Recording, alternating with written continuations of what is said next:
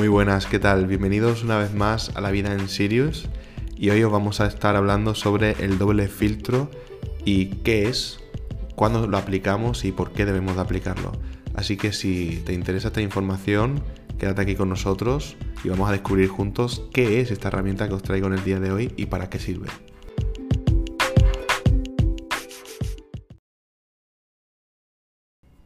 Muy bien, pues vamos a entrar en materia sobre el tema del doble filtro, ¿vale? Es una herramienta que ya muchos conocerán.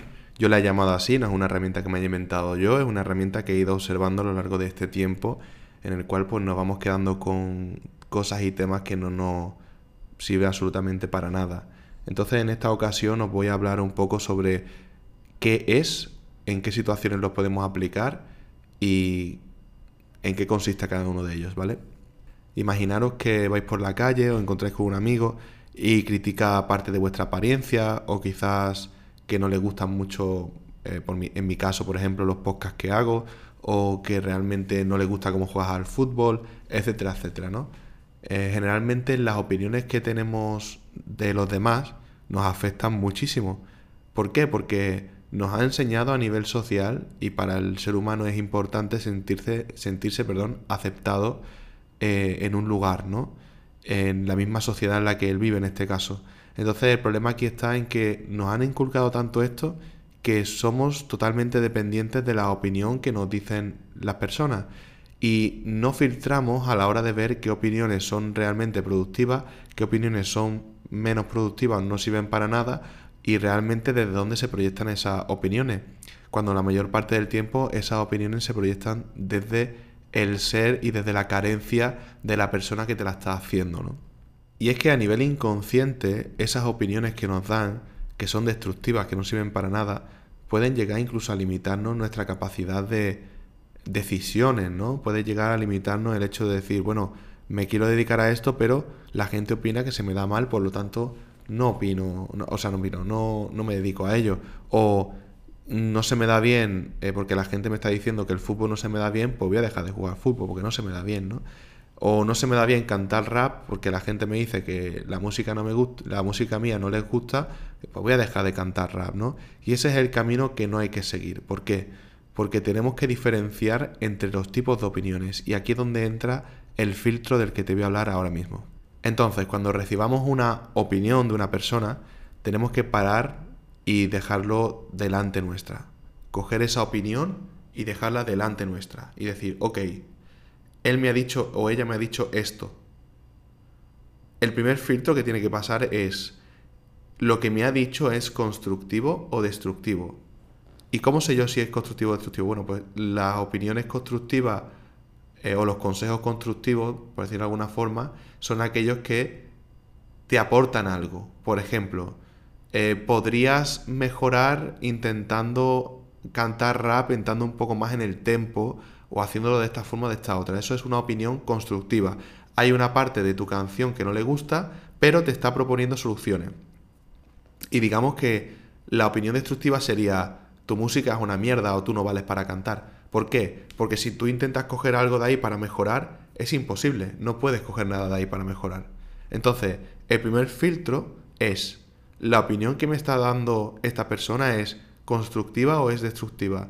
En el caso de que sea constructivo, vamos a pasarle el segundo filtro. En el caso de que sea destructivo, directamente no me tiene que afectar, porque esa persona no está proyectando desde el querer ayudarte, sino está proyectando desde el querer tumbarte. Y tú no puedes permitir que en esta vida nadie te tumbe, porque si nos dejamos influir únicamente por lo que nos dicen los demás, al final no haríamos nada, porque no vamos a gustar a todo el mundo. El segundo filtro.